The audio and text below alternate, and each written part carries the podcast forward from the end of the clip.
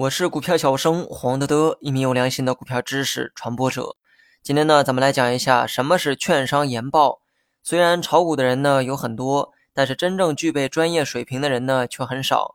炒股啊，又是一件专业性很强的工作，所以小散户们总是希望能看到专家们的分析内容，想借鉴一下他们的投资思路。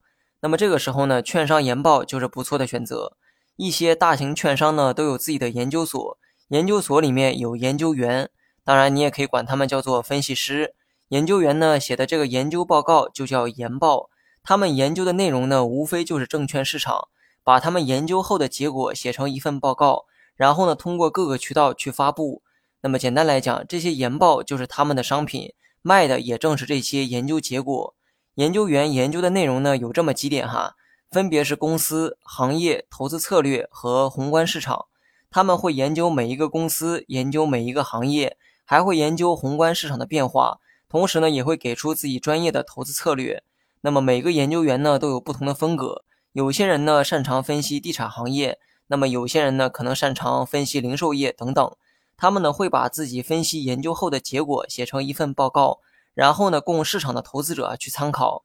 不过很多散户呢表示看了券商研报好像也没啥用，认为对自己炒股呢没有任何的帮助。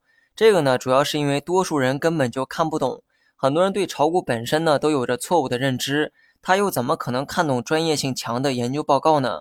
看新闻联播都看不下去。看研报想必等同于看天书一样枯燥。研报的内容呢，都是从基本面出发，结合大量的数据和调研的结果，总结出一个行业或公司的潜在价值，不是某些人想象的分析 K 线走势图那么简单。我呢一再强调哈，技术分析啊是最简单也是最幼稚的。大家觉得基金经理平时是如何炒股的呢？是不是面对几十台电脑研究每个 K 线图呢？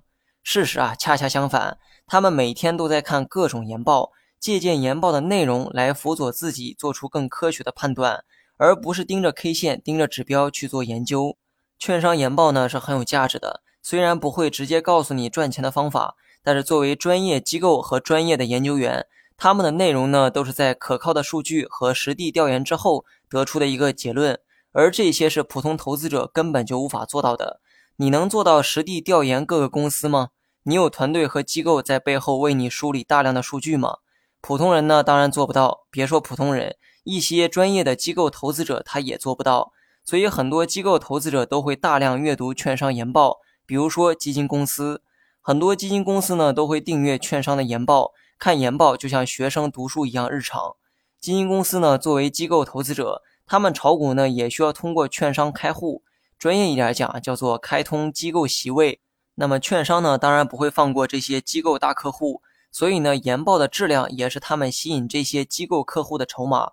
很多像基金公司这样的机构投资者，也会因为某些券商研报质量高而选择在该券商开通席位。由此可见，券商研报的商业价值。那么问题也来了，普通人也能看到券商研报吗？研报又如何去做参考呢？关于这些啊，咱们呢下期再聊。好了，本期节目就到这里，详细内容你也可以在节目下方查看文字稿件。